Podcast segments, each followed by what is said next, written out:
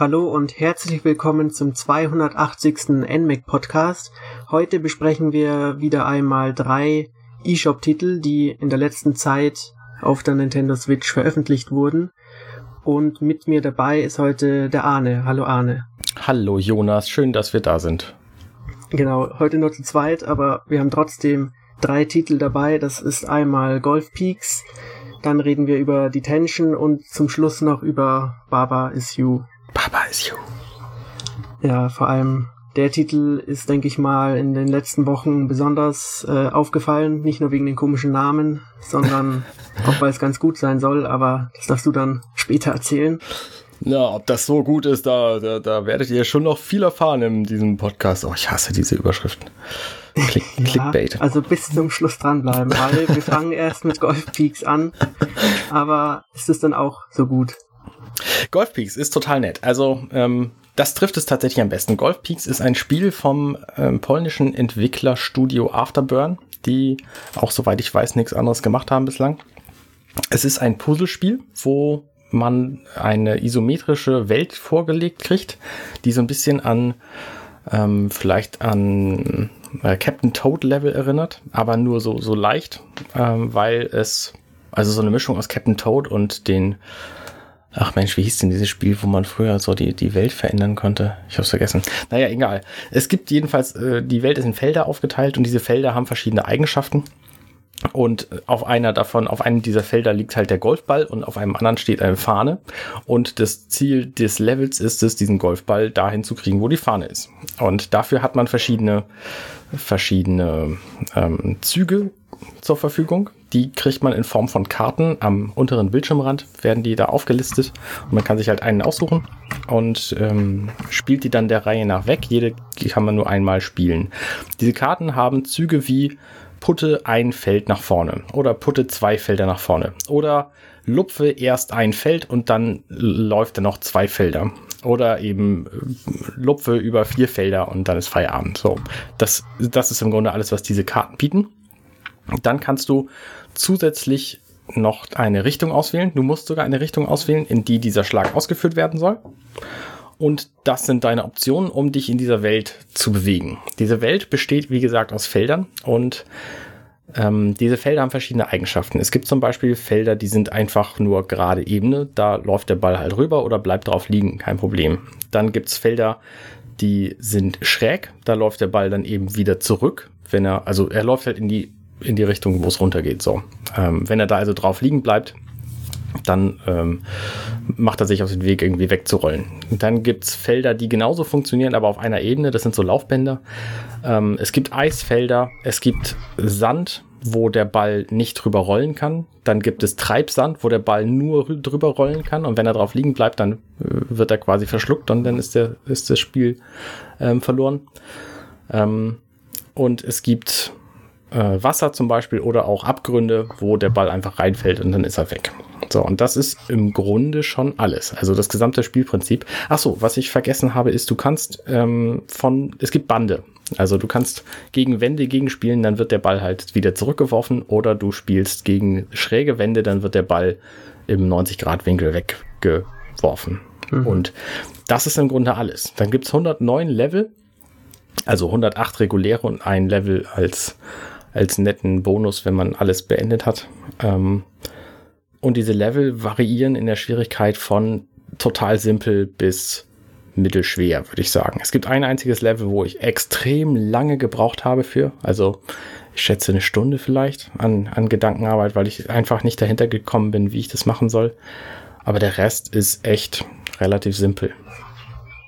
Okay, also ist es eher ein Puzzlespiel anstelle eines Geschicklichkeitsspiels, oder? Weil wenn man jetzt an Golf denkt, denkt man ja an Schläge, die man genau timen muss. Aber hier hat man ja eher die Karten, also begrenzte Möglichkeiten, was Schlagfeste angeht und so. Ja, ja, auf jeden Fall. Also wenn ich an Golf denke auf der Switch, dann denke ich wahrscheinlich zuallererst an Golf Story, aber das ist eine andere Sache. Ähm, ja, es ist also ein super entspannendes Spiel. Du hast alle Zeit der Welt, um diese Züge auszuführen. Du kannst auch jeden einzelnen Zug äh, zurückgehen, rückgängig machen oder ähm, das komplette Level von vorne anfangen. Wie immer du möchtest, das ist alles, äh, alles total simpel letztlich. Und zudem ist es sehr, sehr nett gestaltet. Also die Atmosphäre ist schön, es ist halt relativ ähm, glatte Farben, so ein bisschen Struktur für die, für die Oberfläche der verschiedenen Felder. Ähm, alles relativ straightforward. Nette Musik läuft im Hintergrund, während man das Ganze spielt. Die Steuerung funktioniert super, entweder über Touch oder über die ähm, Analogstick und Knöpfe. Also es gibt einfach nichts zu meckern an dem Spiel. Das Spiel ist halt relativ kurz. Ich habe das in trotz dieses dieses schweren Levels in, weiß ich nicht, drei Stunden vielleicht durchgespielt. Okay. Aber dafür kostet es auch nur 5 Euro. Ähm, man hat ja diese Karten und gibt es pro Level nur eine Möglichkeit ans Ziel zu kommen oder gibt es dann später auch viele Möglichkeiten? Oder will das Spiel immer einen Weg von dir? Das variiert. Also es gibt Level, da kannst du tatsächlich mehrere Möglichkeiten wählen, aber im Grunde ist es, also gerade bei den späteren Levels gibt es nur eine. Und wenn du die nicht hinkriegst, weil du hast ja pro Zug, also du hast, ne, nehmen wir an, du hast fünf Karten, dann hast du fünf Möglichkeiten, diese Karten in eine richtige Reihenfolge zu bringen. Äh, nein, natürlich noch viel mehr. Ähm, und du hast pro Karte vier Richtungen. Und das heißt, du kannst nicht einfach brute forcen und alles ausprobieren, weil mhm. dann kommst du nicht weit, sondern du musst schon clever sein und es überlegen. Und gerade wenn es nur einen einzigen Weg gibt, dann ist das manchmal nicht sehr leicht. Das kann ich mir vorstellen.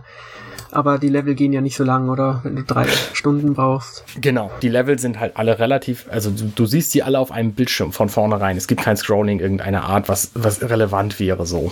Ähm, ja, vielleicht später bei, bei manchen Leveln, die ein bisschen größer sind, so, aber es alles, was du irgendwie brauchst, um deinen nächsten Zug zu planen, das siehst du von vornherein. Äh, von daher gibt es da nicht, also es, es ist insgesamt relativ simpel, das Spiel. Okay. Ähm, ich bin mir nicht ganz sicher, aber es kann sein, das Spiel kann ja auch auf einem Mobile-Gerät erschienen sein, oder? Ja, ich weiß nicht, ob du es weißt. Tatsächlich ist okay. es auf iOS Merkt man das dem Spiel an oder ist es trotzdem eine richtige Spielerfahrung? Ich bin mir nicht sicher, worauf also du hinaus willst. Also ich glaube, es lässt sich auf dem, auf dem Handy auch sehr gut spielen, weil, wie gesagt, die Touch-Steuerung auch sehr gut funktioniert, weil dann wählst du einfach unten über die Karten dann deine, ähm, deinen Zug aus und mhm. dann swipest du halt den, den Ball in die richtige Richtung. Und das funktioniert halt auf der Switch genauso gut wie auf dem, auf dem, ähm, auf dem Handy. Und ich habe das halt komplett am Fernseher gespielt, auf der Switch, weil das einfach auch super entspannt ist, über die Schultertasten eben die Karte auszuwählen und dann ähm, die Richtungstaste mit dem Analogstick. Und das, äh, wie gesagt, die Musik ist auch sehr nett und lässt sich auch gut über große Boxen hören. Aber ich glaube, dass das Spiel auf jedem System gut funktionieren könnte. Okay, aber man merkt jetzt nicht irgendwie an der Steuerung. Also ist die Tastensteuerung auch normal oder geht's nur über Touchscreen? Nee, nee, die, die Tastensteuerung funktioniert sehr gut. Also du kannst ja mit dem Analogstick auch einfach die Diagonale auswählen, in die du dann den Ball schicken willst und dann bestätigst du einfach mit A deine Taste. Ähm, ich habe äh, beim, beim Testschreiben erst gemerkt, nachdem ich das Spiel durch hatte, dass man auch die Tastensteuerung benutzen kann, ehrlich gesagt. Weil ich bin eher so ein Fernseherspieler als, als Handheld-Spieler meistens. Okay. Ja, ähm, Golfpeaks, auf jeden Fall eine Empfehlung. Also gerade weil das eben nur 5 Euro kostet. Ob ihr das auf der Switch braucht oder auf dem Handy, ist sei euch selbst überlassen. Ich spiele lieber auf der Switch, weil der Akku separat ist und mein Telefon gerne mal leer ist. Also. Gut. Ich denke, äh, es war ein guter Abriss übers Spiel. Vor allem, wenn man was Entspanntes sucht. Genau. Ähm, ich habe ein anderes Spiel gespielt, das nicht ganz so entspannt ist. Es ist ein Horrorspiel namens Detention. Uh. Und im Grunde ist es auch schon ein bisschen älter, also es erschien schon 2017. Aber es soll ja kein Grund sein, dass ähm, es jetzt nicht besprochen werden darf. Mhm. Und das Spiel stammt aus Taiwan. Es kommt von einem taiwanesischen Entwickler, der vor kurzem auch Devotion veröffentlicht hat. Ein Spiel, das so ähnlich heißt und auch ein Horrorspiel ist. Gibt's leider nicht auf der Switch. Okay. Und das Spiel ist deswegen, finde ich, ein bisschen interessanter, als man vielleicht denken mag, weil es zum einen positiv an Silent Hill erinnert und Silent Hill ist ja leider Geschichte. Was und hat denn Silent Hill für dich ausgemacht? Um mal da kurz ähm, Hauptsächlich verstörende Darstellung, also erstmal klassisches Survival-Horror, also Gameplay fokussiert mit natürlich der verstörenden Darstellung von halt Geschichte und Gegnerdesign, mhm. Musik und sowas. Ja. Okay. Und das kann Devotion teilweise auch, äh, Detention teilweise auch. ähm, interessant ist aber auch, es spielt auch in Taiwan und zwar in den 60er Jahren. Und ich weiß ja nicht, wie deine Geschichtskenntnisse in dem Bereich so ausgelegt sind, aber ich denke mal in Europa kennt man sich jetzt nicht unbedingt mit der Geschichte von Taiwan oder China oder sowas zu der Zeit aus. Ich nicht, ich war ja damals auch noch gerade eben nicht geboren. ja, so. also ich auch nicht. Und deswegen fand ich es interessant, da mal zu sehen, wie es da so um das Land stand und so. Mhm. Und ein bisschen was lernt man da auch. Man lernt jetzt nicht viel, aber. Was lernt man, man denn da beispielsweise so? Ja, also in der Zeit befand sich das Land ja in einem Konflikt mit China und ähm, wenn man sich jetzt ein bisschen damit beschäftigt, merkt man auch, dass Taiwan ja jetzt natürlich eine ganz andere politische Struktur hat als das Festland China mhm. und dass es auf diese Zeit dann zurückzuführen ist, denke ich. Okay. Und dann früher kamen ja noch die Japaner im Weltkrieg und so weiter. Und das merkt man so ein bisschen dem Spiel auch an. Spielt das Spiel nur da oder ist es auch da produziert? Ähm, also es kommt nicht aus den 60ern, aber es kommt aus der äh, aus dem Land. Also es spielt an einer Schule und man begleitet zwei Schüler, die ja, eines Tages erfahren müssen, dass ihre Schule eben nicht mehr so ganz schön ist, sondern eher tatsächlich an Silent Hill oder sowas erinnert. Mhm. Und also sehr düster und bisschen bizarr und dann gibt's auch komische Gegner. Und dann ist es im Grunde ein klassisches, ja, Adventure. Also man rennt rum, findet Gegenstände, die kombiniert man dann und setzt sie irgendwo ein und dann geht's halt weiter. Ist auch nicht länger als, ich würde mal sagen, vier Stunden. Ich bin noch nicht ganz durch, aber ich musste einmal in die Komplettlösung schauen, deswegen weiß ich's. ähm, und die Rätsel sind jetzt nicht unbedingt deswegen interessant, weil sie so verschachtelt sind oder so, sondern eher, weil sie halt auch irgendwie mit der Horrorstimmung im Zusammenhang stehen. Und es gibt zum Beispiel einen Moment, da geht's auch um so Opfergaben und so. Und da muss man dann auch dementsprechend Sachen durchführen an Personen. Also es ist auch nicht Willst du das erzählen? Ich habe keine Ahnung, was ich mir darunter vorstellen kann. Ja, also es geht um eine Spende von Blut sozusagen in einem rituellen Hintergrund und es ist halt etwas verstörend, wenn ein Schulkind, ähm, ja, wie soll man sagen, jemand anderen das Blut sozusagen entnimmt, mhm, okay. also aufschlitzt wegen diesem äh, Hintergrund. Und es wird auch nicht immer so richtig erklärt. Also es passieren auch viele Sachen einfach.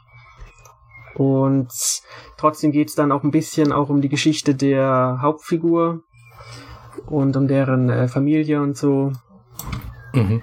Okay. Ähm, die Darstellung, ich weiß nicht, wenn man sich mal Screenshots anschaut, dann erkennt man, dass es in der Seitendarstellung äh, gespielt wird, also jetzt nicht irgendwie Third Person oder Vogelperspektive.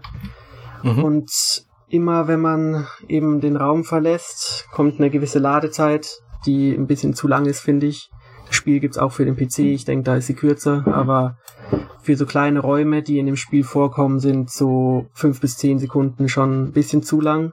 Mhm.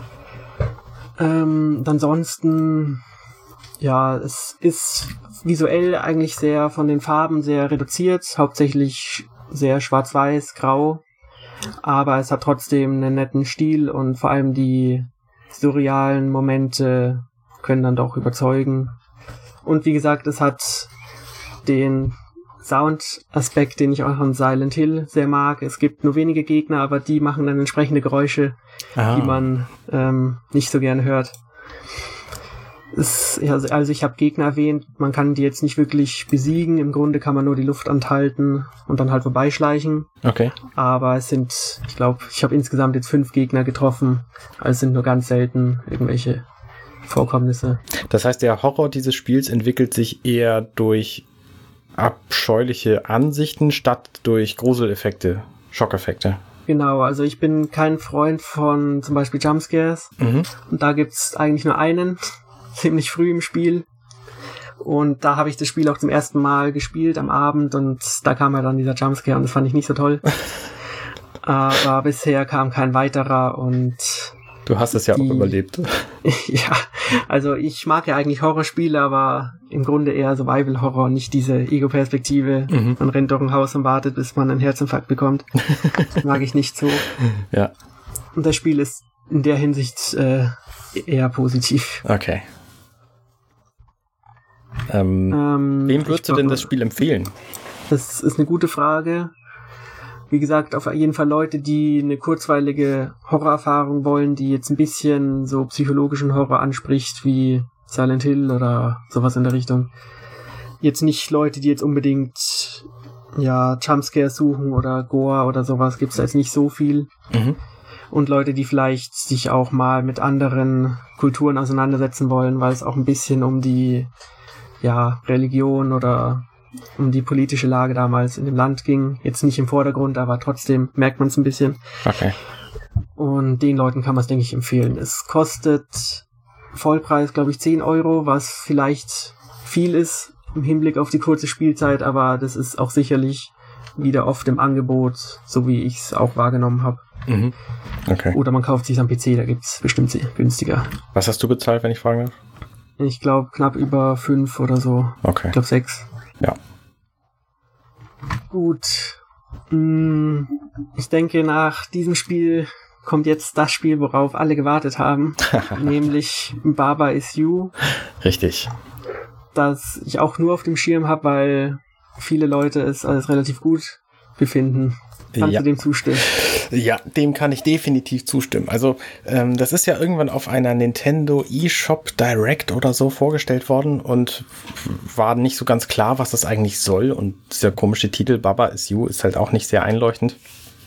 Ähm, ja, der ist sehr komisch, der Titel. Der ist extrem komisch, aber er, er erklärt sich sofort im allerersten Level, wenn du das Spiel spielst. Der, der Witz an diesem Spiel ist, das ist von einem Typen programmiert, nämlich Arvi Taikari mit dem Spitznamen Hempuli, ein Finne. Und der hat schon, wie man seiner Website entnehmen kann, das tue ich gerade, einen ganzen Stapel von Spielen gemacht, die kein Schwein kennt. Und jetzt mit Baba is You eben sein erstes Switch-Spiel. Und das ist halt auch super erfolgreich geworden direkt. Aber kommen wir mal zum Spiel. Der Witz des Spiels ist es, du hast im Grunde ein Rätselspiel vor dir, was ein, ein 2D quadratisches Grid vor sich hat. Also du läufst halt oben, unten, links, rechts und steuerst einen, eine Figur, wo nicht ganz klar ist, was das sein soll, aber es ist so ein Oval mit vier Beinen, zwei Augen und zwei Ohren. Und ähm, das ist Baba. Und der Text Baba is you steht halt direkt im ersten Level. Und der Witz an diesem Spiel ist, du kannst diese Regel, die Baba is you heißt, kannst du ändern, indem du zum Beispiel das Wort Baba wegschiebst und dann steht da nur noch is you und dann kannst du, dann bist du plötzlich nichts mehr und dann musst du nochmal von vorne anfangen. Wenn du aber so Dinge änderst wie Flag is win oder du hast halt ein, ein Feld Flag und dann hast du ein Feld is und dann hast du ein Feld win und dann kannst du die zusammenschieben und dann steht da Flag is win und dann weißt du, die Flagge, die da irgendwo rumsteht, die ist das Ziel. Und das ist zunächst total simpel, weil du genau weißt, du bist Baba und die Flagge ist das Ziel. Aber diese Regeln, die stehen halt in den seltensten Fällen fest. Also ähm, du kannst halt alles schieben. Manchmal kannst du auch der Sachen ziehen, dann äh, brauchst du aber die Regel Baba ist Pull zum Beispiel. Dann kannst du Sachen ziehen und diese Regeln zu verschieben ist halt der Witz des Spiels. Also zum Beispiel ähm, hast du die Regel Door is shut, dann ist halt die Tür geschlossen. Dann hast du Key is open, und dann kannst du den Key, den Schlüssel, ähm, zur Tür schieben und dann öffnet sie sich und dann verschwindet sie dadurch. Das ist zum Beispiel eine Möglichkeit, durch Türen zu kommen. Du kannst aber auch einfach sagen, Wall is stop und dann schiebst du das Wall weg und dann ist die Wand kein Hindernis mehr. Und dann kannst du einfach durch die Wand laufen.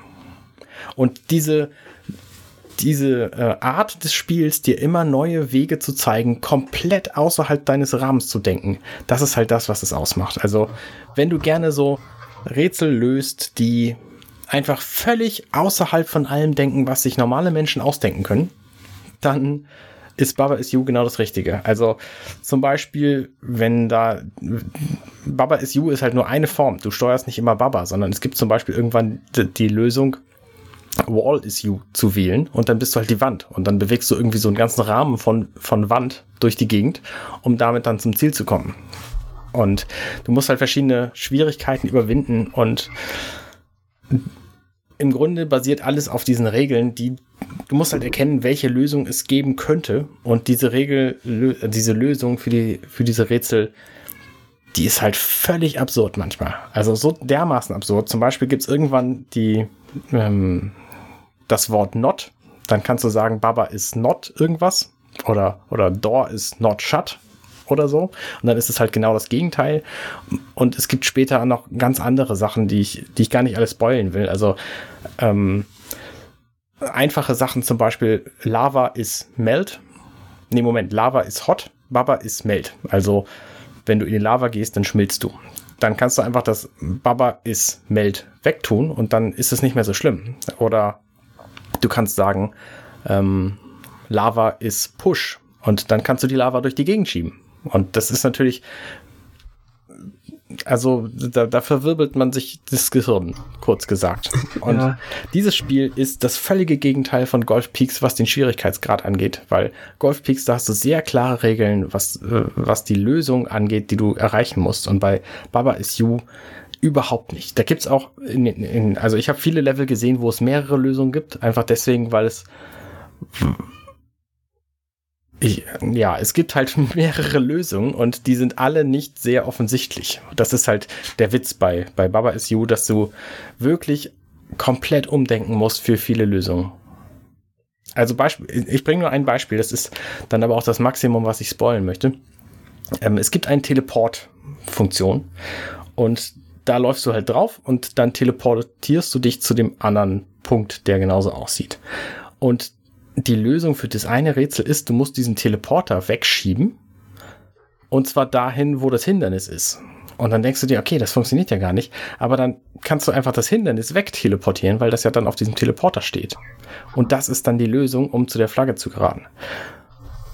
Also, ich weiß nicht, wie ich es besser beschreiben soll. Das ist wirklich, wirklich komplex, das Ding.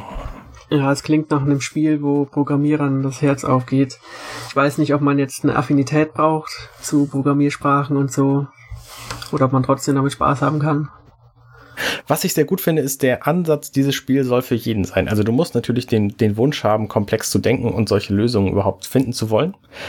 Ähm, aber in den Optionen von Baba SU kannst du alles Mögliche einstellen, was total gut ist. Also du kannst zum Beispiel eine High Contrast, also eine, eine Hochkontrast-Version freischalten oder ähm, du schaltest weg, das ganze Spiel wabert. Also es wackelt so ein bisschen hin und her. Ne? Baba wabert, wabert die ganze Zeit hin und her. Ähm, und die Wände wabern und alles, was du sonst so hast, wabert so ein bisschen ähm, was das Spiel nett anzusehen macht, aber wer das nicht ertragen kann, der kann das Wabern zum Beispiel in den Optionen ausschalten. Oder wenn du das Spiel gewinnst, dann gibt's halt so einen Partikeleffekt und auch den kannst du in den Optionen ausschalten. Und das finde ich sehr, sehr gut an diesem Spiel. Also, ähm, dass das wirklich für viele, für viele Leute zugänglich ist, die halt Lust haben, sich mit so einem Spiel auseinanderzusetzen. Mhm. Also kommt man nur durch logisches Denken auf das Ergebnis oder schafft man es auch durch Ausprobieren manchmal? Manchmal, vielleicht am Anfang schafft man das noch durch Ausprobieren, aber logisch, ich weiß nicht mal, ob das logisches Denken ist, was das Spiel erfordert, weil es halt wirklich komplett umdenken ist, weil du halt die Regeln änderst, mit denen du normalerweise denkst. Also ne, so ein Lava, Lava ist in jedem anderen Spiel halt ein Becken und eine Flüssigkeit und da kannst du halt reinfallen. Und mhm. wenn die Lösung bei Baba is You nun mal ist, diese Lava einfach wegschieben zu können, Ne, das, das würdest du in keinem anderen Spiel erwarten. Und wenn du das hier erwartest, es gibt in Baba Is ähm, verschiedene Level, wo du dir denkst, oh Gott, das war jetzt aber schwer, da bin ich ja gerade so auf die Lösung gekommen. Und dann gibt's das gleiche Level nochmal und der Weg, den du eben gewählt hast, der funktioniert nicht mehr, weil irgendein, irgendein Klotz dazugekommen ist. Und okay. dann fällt dir auf, okay, es gibt also eine noch andere Lösung, um dieses Ding zu lösen und die muss ich jetzt finden. Und das ist, das ist wirklich, wirklich schwierig. Also ich habe echt Schwierigkeiten, da durchzukommen. Und ich weiß, dass das Spiel sehr, sehr, sehr umfangreich ist. Also das, was du am Anfang vermutest, dass das, dass das Spiel ist, ähm, das ähm, also es gibt halt so eine Oberwelt. So. Äh, und in dieser Oberwelt, da gibt es so, so fünf Punkte oder so. Und da kannst du dann reingehen und da sind dann halt zwölf Level drin und dann kannst du diese Level machen. Und der Witz bei Baba is You ist halt, dass in den Leveln nichts feststeht. Und na, ich, ich, ich, ich sag einfach nicht mehr. Ich würde zu viel spoilen, wenn ich noch mehr verrate. Sag bloß irgendwann zoomt die Karte raus und es gibt noch mehr Oberwelt. Es gibt mehr Oberwelt, ja, ja. Also es gibt erheblich mehr Oberwelt, als du das erwarten würdest. Und auch auf natürlich, Baba is You typisch, andere Weise, als du es erwarten würdest. Okay, also man lernt auch innerhalb der Regeln von dem Spiel dann was und muss jetzt nicht irgendwie Programmiersprachen technisch. Nein, nein, nein, das auf keinen Fall, so. aber die Regeln des Spiels stehen halt nicht fest. Und alles, was du glaubst, dass eine feststehende Regel ist, das bricht Baba is You. Okay. Und das ist halt der Witz an diesem Spiel. Also das Spiel weiß wirklich zu überraschen. Das ist echt echt, also du, du sitzt jedes Mal bei einer Lösung davor, boah, da, da, da hätte ich jetzt wirklich nicht gedacht, dass da jemand drauf kommen würde. Und später, wenn du dann das ganze Spiel gesehen hast, denkst du auch, meine Güte, das ist ein Weg, den wäre nie jemand ge gegangen so. Aber in Baba SU gibt's das halt. Also, wer Lust hat, sich von Spielen überraschen zu lassen, für den ist Baba, Baba SU genau das Richtige. Okay, also das, das Gegenteil von Golf Peak. Genau, das absolute Gegenteil. Welches davon würdest du trotzdem empfehlen, wenn man sich nur eins kaufen kann? Also das umfangreichere, das ist, eine, das ist eine ganz klare Typsache. Wenn du dich einfach nur ein bisschen entspannen willst zwischendurch, dann nimmst du halt Golf Peaks. Und wenn du wirklich Herausforderung haben willst und ein langes Spiel brauchst, weil bei Baba Is You ist es nämlich genau andersrum als bei Golf Peaks. Da gibt es nicht ein Level, wo du mal eine Stunde drüber nachdenkst, sondern da denkst du über fast jedes Level eine Stunde nach. Jedenfalls, wenn du so ein Typ bist wie ich, der einfach auf diese Lösung nicht sofort kommt. Ähm, Baba Is You ist wirklich, wirklich schwierig. Aber das Schöne ist halt, dass es alles eine 2D-Geschichte ist und du siehst alles, was du für dieses Level brauchst auf einem Bildschirm.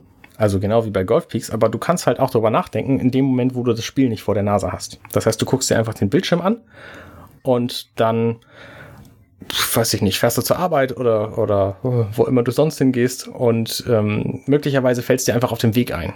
Und das ist echt das ist nett an diesem Spiel, dass du dann plötzlich auf eine Lösung kommst, weil das halt auch Rätsel sind, die dich wirklich lange beschäftigen können. Ich würde also für, für komplex mögende Leute auf jeden Fall Baba Is You empfehlen. Das ist in jedem Fall der spannendere Titel. Okay. Und preistechnisch weißt du zufällig noch, wie viel es gekostet hat?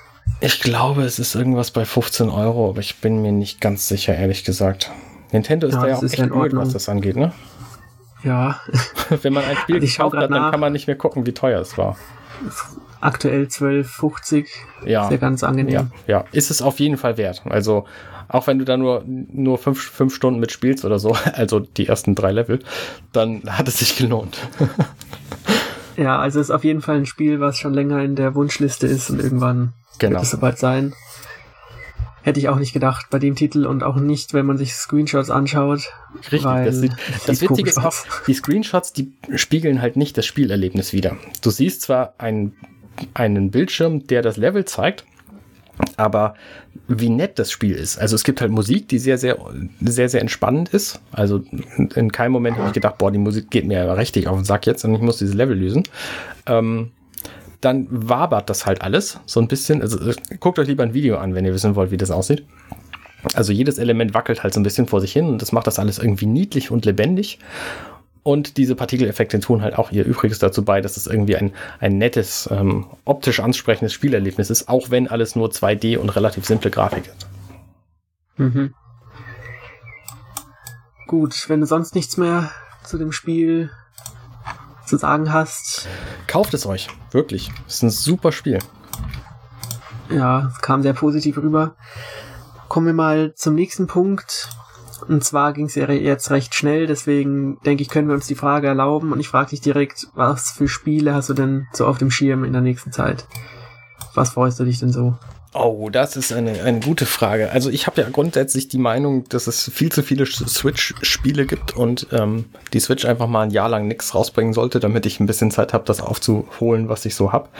Aber trotzdem freue ich mich auf drei Titel, glaube ich. Ähm, in kommender Zeit sehr. Nämlich das eine ist Mario Maker 2, was am 28.06. schon kommt, also in mhm. einem guten Monat. Ähm, weil ich hoffe, dass das mein Mario Maker Erlebnis von früher von früher ist gut. Als, als ich die Wii U gekauft habe, da habe ich das getan, weil es Mario Maker gab. Ich habe die relativ spät gekauft, im Jahr 2015 erst gegen Ende. Und da gab es halt so eine Mario Maker Edition mit Amiibo drin und so. Und da habe ich mir die Wii U erst gekauft. Und ich glaube, dass Mario Maker 2 das, was Mario Maker 1 gemacht hat, auch kann und noch viel mehr. Ich habe ein bisschen Angst davor, dass dieses viel mehr sehr schwer ähm, zu durchsteigen ist, weil Mario Maker war relativ simpel auf der Wii U. Und ich habe das Gefühl, hier sind es schon extrem viele, viele Optionen, die du hast, wenn du so ein Level baust. Ähm, denke aber, dass dieser neue Abenteuermodus mit 100 Leveln äh, das alles relativ gut erklären wird. Und wo ich mich auch drüber freue, das gab es bei Mario Maker nämlich auch, ist, dass es höchstwahrscheinlich sehr, sehr viele Updates gibt und dass die ganzen Nintendo-Events in Mario Maker neue Level bringen werden. Denn ich weiß nicht, ob du die, ob du die gespielt hast damals, aber es gab bei Mario Maker 1, ähm, gab es halt zu Splatoon zum Beispiel irgendwie ein Level. Ne? Dann gab es irgendein Splatoon-Event bei Nintendo und dann haben die in Mario Maker da ein Level für rausgebracht. Und da rechne ich halt in Mario Maker 2 auch mit. Abgesehen davon freue ich mich darauf, dass, dass es auch einen Multiplayer-Modus hat und äh, denke, dass das ganz, ganz großartig wird. Ja, also ich habe den ersten Teil leider nicht gespielt, aber es liegt auch daran, dass mir das Spiel mehr Spaß macht als das Bauen. Und deswegen ist der zweite Teil jetzt doch in der Gunst gestiegen, weil es halt diese 100 vorgebauten Level gibt oder noch mehr. Mhm. Ähm, aber ich muss sagen, 2D Mario oder vielleicht auch 3D Mario, da war ich früher, denke ich mal, ein bisschen, ja, konnte ich mit mehr anfangen. Okay. Aber ich hab's auf dem Schirm, weil es auch lustig ist, einfach andere Leute zuzuschauen, wie sie die absurdesten Level versuchen oder halt bauen. Und ich freue mich schon dann wieder irgendwie die schwersten Level zu sehen, die man eigentlich nicht schaffen kann. Ja. Das nächste Spiel, auf das ich mich sehr freue und was wahrscheinlich als nächstes danach kommt, ist Wolfenstein Youngblood. Das, der Nachfolger von Wolfenstein The New Colossus ist, was ich ja damals getestet habe für das NMAC. Was der ich zweite sehr, sehr Teil, oder? Ja? Das ist der zweite Teil, oder? Genau, New Order war der erste, den gibt's nicht auf der Switch. Vielleicht kommt der irgendwann noch. Ich rechne aber nicht damit, ehrlich gesagt. Ähm, und Youngblood ist jetzt quasi der dritte Teil, wo man eben nicht mehr den BJ Blaskowitz spielt, sondern seine beiden Töchter, Zwillingstöchter. Oder Nichten, ich bin mir gar nicht so sicher. Jedenfalls sind es zwei, zwei junge Mädels. Und ich finde sowieso Spiele gut, die eine weibliche Hauptrolle haben. Und ähm, das Spiel sieht einfach sehr, sehr gut aus. Und ich freue mich darauf, dass es direkt zum Launch des Spiels auch auf der Switch erscheint, weil das gab es bei Wolfenstein New Colossus eben nicht. Das kam eine ganze Weile später als auf den anderen Plattformen.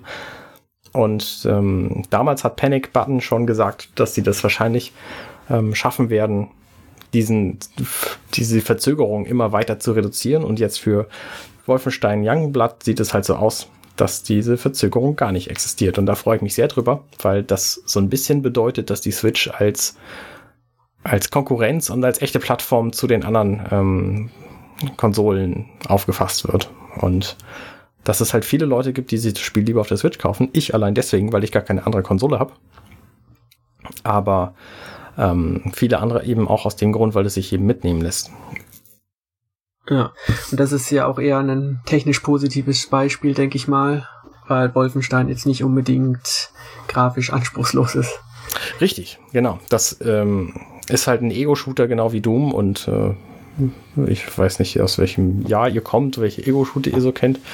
Also ähm, das Doom, das ich kenne, das sieht aus. ähm, ja, also ich freue mich nur äh, eigentlich gar nicht drauf, weil ich habe den ersten Teil erst vor zwei Jahren nachgeholt mhm. und weiß, dass der zweite Teil wohl irgendwie inhaltlich ganz spannend sein soll.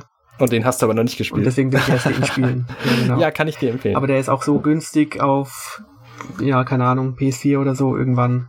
Ja, ja. Will ich ihn nachholen. Kann ich dir auf jeden Fall empfehlen. Und das dritte Spiel, auf das ich mich freue und was ich auf jeden Fall besitzen muss, ähm, ist das neue Zelda. Und zwar meine ich nicht die, äh, die Musikversion von dem Spiel. Die ist auch bestimmt auch nett so. Ähm, aber da freue ich mich nicht wie so ein Schnitzel drauf, sondern ich meine die neue Version von Link's Awakening, weil das das erste Zelda ist, was ich besessen habe und das ähm, hat mich sehr geprägt damals. Ich habe das zum Geburtstag bekommen, auf meinem Gameboy gespielt und weiß noch genau, wie ich in meinem Zimmer auf dem Fußboden saß und das spielte und hoffe, dass ich äh, so ein bisschen nostalgische Gefühle mit diesem Spiel kriegen kann. Abgesehen davon finde ich das ganze Spiel sehr gut, deswegen, weil es so kompakt ist. Also, das ist, ich mag mich täuschen, aber es kommt mir immer vor wie das kleinste Zelda-Spiel überhaupt. Also, was die, was die Oberwelt angeht zum Beispiel. Und auch was die Optionen angeht, weil ähm, auf dem Gameboy gab es halt nur zwei Knöpfe, da musste man sich eben ähm, aussuchen, ob man das Schwert und das Schild oder das Schwert und die Greifenfeder, mit der man springen kann, oder den Bumerang und die Lampe oder was weiß ich was äh, auf mhm. diese Knöpfe legt. Das wird es natürlich in der Switch-Version nicht mehr geben, aber ich glaube nicht, dass sie viele Teile der Spielwelt so angepasst haben, dass es erheblich komplizierter wird. Und ja. ähm, mit der Grafik kann ich mich anfreunden. Ich bin jetzt kein großer Fan davon, dass das alles aussieht wie aus Plastik, aber es stört mich auch nicht immens. Ja, man hat ja erst ein bisschen was davon gesehen. Es kann sich sicherlich noch ändern. Es kommt ja wahrscheinlich auch erst leider am Ende des Jahres. Mhm. Mhm. Da freue ich mich auch drauf, aber ich habe das Original gespielt, aber es ist schon so lange her, dass ich vieles vergessen habe. Was vielleicht auch ein positives Zeichen sein kann, weil es dann ein bisschen neu ist. Ja, richtig. Richtig. Worauf freust du dich denn? Ja, also Zelda natürlich. und wenn wir schon bei solchen Titeln sind, die weit weg sind, dann würde ich auch noch Pokémon anführen, also Schwert und Schild. Ah, stimmt, ja. Wahrscheinlich wie immer November erscheint. Ja. Und es ist halt endlich wieder ein neues Pokémon, auch wenn es natürlich sicherlich nicht die Offenbarung ist, die sich viele erwartet haben, nach dem Sprung auf die Switch sozusagen. Wieso? Was hast du denn da für Bedenken? Ähm, also ich, ich habe gar keine Bedenken, aber ich habe natürlich mitbekommen, dass viele schon gedacht haben, jetzt, das wird der Sprung, den auch Zelda sozusagen gemacht hat mit Breath of the Wild. Also viel größer und Open World und tolle Technik und so. Mhm, ja, Aber okay. das brauche ich eigentlich auch gar nicht im Pokémon. Ich hoffe einfach, dass die neue Region gut wird, dass ähm, der Schwierigkeitsgrad angemessen ist, so wie halt auch bei den DS-Spielen und dass man halt ein bisschen mehr Freiheiten hat und nicht jede Figur so viel redet. Mhm. Zuletzt auf dem DS. Okay. Äh, 3DS. Und ansonsten würde ich sogar auch noch Fire Emblem Three Houses erwähnen wollen. Stimmt, das kommt ja auch schon demnächst. Oh Mensch, ich habe das, das alles vergessen. Kommt im Juli. Ich habe Awakening gespielt, das fand ich eigentlich ganz cool. Danach ein bisschen Fates, das fand ich dann nicht mehr so cool. Mhm. Weiß nicht genau warum, es war einfach zu viel, glaube ich. Und jetzt, wenn ich mir auch schon das Cover anschaue, würde ich eigentlich auch sagen, dass das jetzt nicht unbedingt das Spiel sein muss, was ich brauche und auch wie es aussieht und so. Aber ich glaube schon, und auch was man so gehört hat in den letzten Wochen, dass es nochmal ein größerer Schritt sein wird und dass man auch mehr Optionen hat zwischen den Kämpfen und so. Und hoffe einfach, dass die Story stimmt und es nicht so viel ja, banales Fanservice-Zeug hat und so. Ja, ich hoffe, dass es ähm, quasi eine Leichtversion von dem Spiel gibt. Weil das eines dieser Spiele ist, Fire Emblem generell ist ja im Grunde so ein Schach mhm. für Leute, die Lust haben, jeden Zug sehr lange zu überdenken und mehrere Züge im Voraus zu planen und dazu eben die Regeln dieses Spiels zu kennen. Und ich finde die Story irgendwie ganz nett. Ich habe auch Awakening damals ein bisschen gespielt, aber eigentlich viel zu wenig. Ich wollte das noch mal länger spielen. Ähm, bin ich nie zugekommen. Und bin aber so ein Typ, ich mag das nicht, wenn mir Fehler passieren, die ich nicht revidieren kann. Das heißt, dieses ganze ganze Dauerkill-Geschichten-Feature von ja. Fire Emblem ist eigentlich nicht so meins. Deswegen ähm, deswegen lade ich halt auch gerne mal einen Spielstand von vor dem Fehler zurück, um diesen Fehler zu korrigieren. Und ja, aber ich denke mal, dieses Feature wird ja optional sein. Ich glaube, das genau. war es auch schon in Awakening. Ja, genau, denke ich auch. Ähm, ja, ich weiß gar nicht, ob ich das so gut finde. Mir ist es auch ein bisschen egal, wenn jemand stirbt. Also ich finde es dann gut, wenn das Spiel wenigstens eine Konsequenz hat und Fehler bestraft werden und nicht irgendwie Optionen anbieten, alles rückgängig zu machen. Und ich weiß jetzt noch nicht, in welcher Version ich spiele, also mit Dauertod oder nicht. Mhm. Aber es wird natürlich nur da nervig, wenn es einfach zu viele Gegner gibt und es zu schwer wird und so. Aber mal sehen. Ja. Und noch was? Mm, erstmal nicht, aber ich denke, das sind auch genug Spiele erstmal. Bald ist ja auch E3. Da wird es dann noch mehr geben, schätze ich. Oh nein, noch mehr Spiele. ja, schlimm. Ähm, Cadence, ist, äh, Cadence of Hyrule hatte ich ja kurz vorhin angesprochen. Freust du dich genau. darauf oder ist das nicht dein Genre? Mm, gut, dass du es erwähnst. Also es basiert ja auf diesem Crypt of Necodancer oder wie das heißt. Ja, was ich ganz fantastisch finde. Das habe ich bisher auch nicht gespielt gehabt, aber ich habe mir ein Video angeschaut und es sieht danach aus, als müsste ich es bald spielen. Ähm, das ist auch, glaube ich. Das ist auch wieder so ein Spiel übrigens, und da muss ich dich kurz unterbrechen, ähm, wo man nicht aus, man versteht das Spiel nicht, wenn man nur zuguckt. Weil okay. Das, halt das ist halt so ein, ich versuche mal zu beschreiben, obwohl ich es nicht kenne. Du kannst ja dann sagen, ob es falsch ist. Oh ja, ist gut. Also so, ich habe ja auch ein bisschen was gelesen, aber soweit ich weiß, ist es halt ein Rhythmusspiel in Kombination mit ja Adventure. Also man rennt rum im Rhythmus und muss dann im Rhythmus Gegner besiegen und so weiter. Mhm, genau. Und, und der Rhythmus ist halt im Vordergrund und wenn man abkommt vom Rhythmus, ist man tot oder so. Schätze ich mal. Ja, ja, so ungefähr. Also du verlierst halt deinen, deinen Multiplikator, wenn du vom Rhythmus abkommst.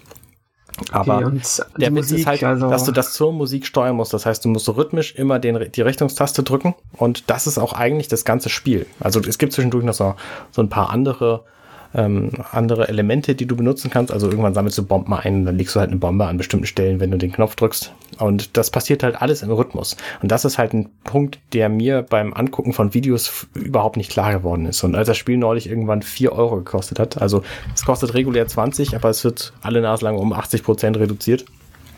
Und für vier Euro ist es auf jeden Fall wert, gekauft zu werden. Und ähm, ich habe da schon eine ganze Weile Spaß mit gehabt. Das ist ein tolles Ding. Ja, das soll ja angeblich im Frühling erscheinen, mhm. also dieses Jahr noch. Der Frühling ist natürlich irgendwann auch vorbei, aber mal sehen, wann es kommt. Aber ansonsten gibt's erstmal nichts, denke ich, sind auch genug Spiele. ja, allerdings.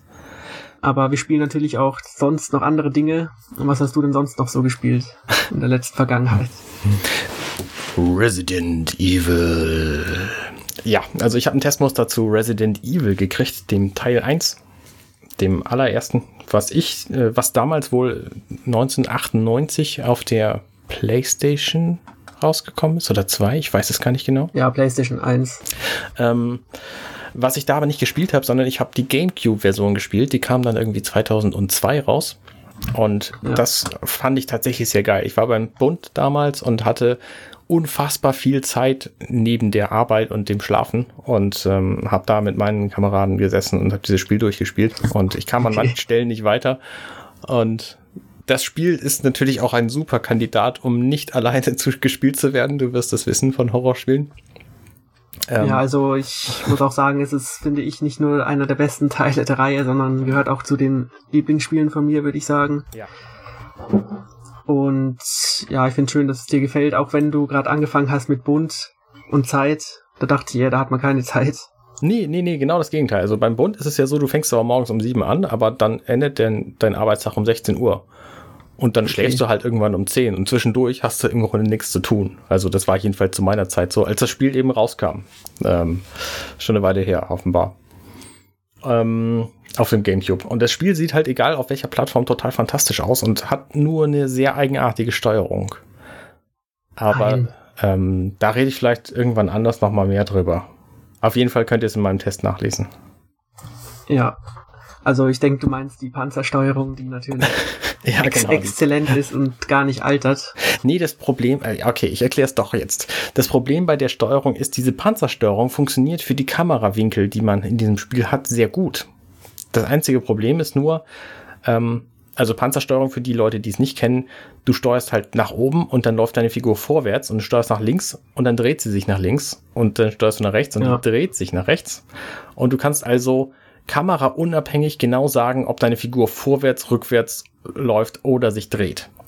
Und das funktioniert sehr gut bei der Kamerageschichte von ähm, von Resident Evil, weil du nämlich die Figur ständig aus ständig wechselnden Kameraperspektiven siehst und dich schlecht daran orientieren kannst. Und manche Passagen sind einfach ähm, schwer zu, zu einzuschätzen, in welche Richtung du müsstest, wenn du nicht diese Panzersteuerung hättest, die sogenannte. Und es gibt jetzt in diesem in dieser Switch-Version von dem Spiel, also ich glaube auch in allen anderen Remake-Versionen, auf dem GameCube damals gab es nicht. Eine Steuerung, wo du relativ zur Kamera dich steuerst. Das heißt, wenn du nach mhm. oben drückst, dann läufst du von der Kamera weg, Kamera weg. Und wenn du nach unten drückst, läufst du zur Kamera hin. Das bringt den großen Vorteil, dass du dich viel schneller umdrehen kannst, weil die Figur dreht sich halt nicht irgendwie Punkt für Punkt um, sondern instantan in dem Moment, wo du den Knopf drückst. Hat aber den großen Nachteil, dass du bei wechselnden Kameras plötzlich in eine ganz andere Richtung läufst, wenn du ja. kurz den Stick loslässt. Und das ist ähm, problematisch, aber zum Glück nicht sehr, weil es nämlich bei Resident Evil, sobald du diese Steuerung ausgewählt hast, also die relativ zur Kamera und nicht relativ zur Figur äh, funktionierende, ähm, kannst du mit dem Analogstick einfach relativ zur Kamera steuern und mit den Tasten, mit den Steuertasten, Pfeiltasten, ähm, hast du die Panzersteuerung. Und das funktioniert tatsächlich, also je nachdem, was du gerade brauchst, wechselst du halt von Stick zu den, zu den Knöpfen und äh, das funktioniert sehr gut. Okay. Ja, also diese neue Steuerung, die gab es jetzt zum Beispiel auch in dem Onimusha Remaster, was auch von Capcom ist und früher genauso war wie Resident Evil. Ähm, und ich muss sagen, ich bin halt nicht der größte Freund davon, weil halt dann die Kamera umspringt und man dann sozusagen eine Verwirrung kurz hat. Und ich kann schon verstehen, dass ähm, das schnelle Umdrehen und so schon praktisch ist, aber ich finde, das gehört auch ein bisschen zu dem Spiel, dass man ein bisschen behäbig ist. Ja, finde ich auch. Die Zombies sind ja auch langsam und ja. Ja, allerdings. Das ist mir jetzt beim erneuten Spielen auch klar geworden, dass diese Zombies einfach, die sind halt so ein bisschen Hindernis, aber eigentlich sind sie total egal. Also ja, jedenfalls, jedenfalls am Anfang. Also du musst dich nicht lange damit aufhalten, irgendwie die, die niederzustrecken oder so, sondern kannst einfach an denen vorbeilaufen oder einen anderen Weg gehen und dann bist mhm. du die halt los, weil die erheblich langsamer sind als die Spielfigur. Aber ohne zu spoilern, das Spiel hat natürlich Möglichkeiten, das dann auch noch zu verändern. Das ist richtig. Es gibt, es gibt ja später noch andere Gegner und durchaus auch schwierigere Bosskämpfe und so. Also. Ja. Gut, und wenn du mit Resident Evil anfängst, dann mache ich damit weiter, denn ich habe den vierten Teil auch auf der Switch gespielt. Ah. Der nächste, ja, Resident Evil Klassiker, wenn man so will, nur jetzt mhm. halt eher im Action, Survival, Horror Genre, wenn es das gibt. Und ja, also es ist halt eine Portierung der HD-Version, die auch schon etliche Male portiert wurde mhm. und läuft halt relativ gut. Ähm, es ist halt Resident Evil 4, also ich mag es auch sehr gerne. Ich wollte es gar nicht so viel spielen, aber bin jetzt schon wieder über die Hälfte, weil es halt einfach äh, ein sehr gutes Pacing hat und auch, finde ich, nach heutigen Action-Maßstäben immer noch tolle Abwechslung, viele Waffen, tolles Trefferfeedback und so weiter und halt noch ein bisschen Munitionsmanagement und so, wie man es halt erwartet von Resident Evil. Ich habe das äh, den Humor. Okay, ich habe das tatsächlich ähm, auf der Wii damals gespielt und überhaupt nicht gemocht. Und ich glaube, das liegt vor allem an der Fuchtelsteuerung, also an der an der äh, Wiimote-Steuerung. Na, also es gibt böse Zungen, die behaupten, die Wii-Steuerung ist das Beste an der Wii-Version. Ja, also Bewegungssteuerung. Also ich habe es auch auf der Wii gespielt, es macht schon Spaß, aber also wenn es dir auf der Wii nicht gefallen hat, dann weiß ich nicht, ob es dir auf anderen Plattformen besser gefällt. Ja, ich glaube tatsächlich, es lag an der Steuerung und ich würde das auf der Switch besser, besser mögen.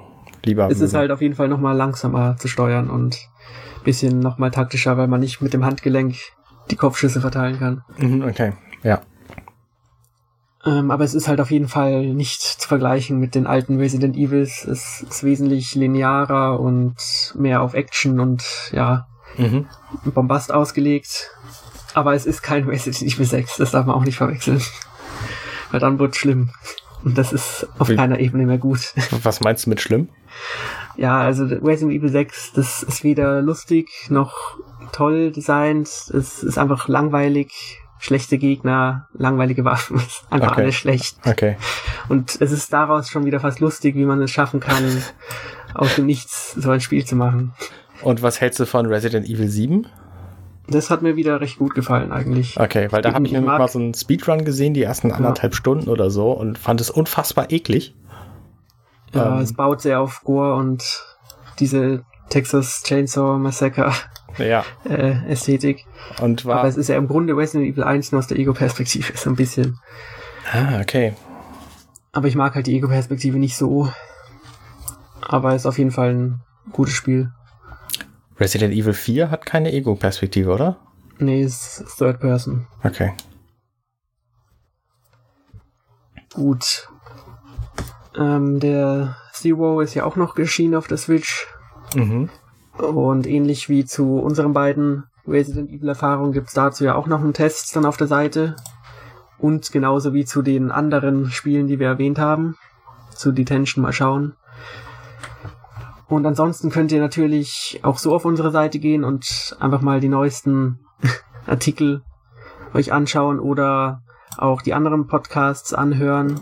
Nächste Aber Woche, Jonas, du hast gar nicht gesagt, was unsere Seite denn nun ist. Vielleicht magst du das noch kurz erwähnen. Und dafür müsste ich ja wissen, wie unser Podcast heißt. Denn fast so heißt unsere Seite auch, nämlich n-mac.org. Oder wenn man nach nmac googelt, findet man das Ziel sicher auch. Sehr gut. Genau. Und wenn ihr es trotzdem nicht findet, dann können wir euch sicher auch weiterhelfen, indem ihr uns auf Facebook oder auf Twitter anschreibt. Dann sehen wir weiter. Richtig. Ansonsten haben wir auch nächste Woche wieder ein Podcast. Und zwar ein bisschen einen besonderen Podcast, denn es geht um ein Jubiläum zu einem ganz besonderen Spiel. Manche würden sagen zu dem Gameboy-Spiel, nämlich es geht um das Tetris-Franchise, das das 35-jährige Jubiläum feiert nächste Woche. Und da dabei ist natürlich Tetris-Fanatiker Erik und vielleicht bist du auch dabei. Mal schauen. Da gehe ich von aus, denn ich habe, äh, es steht in meinem Kalender. Ja, ich habe Tetris auch dieses Jahr kennengelernt mit Tetris 99. Also ich bin wohl nicht dabei. Und darauf dürft ihr euch auch freuen. Und ich bedanke mich beim Zuhören und bei dir, dass du mit dabei warst. Bis zum nächsten Mal. Ciao. Sehr gern. Bis denn. Ciao.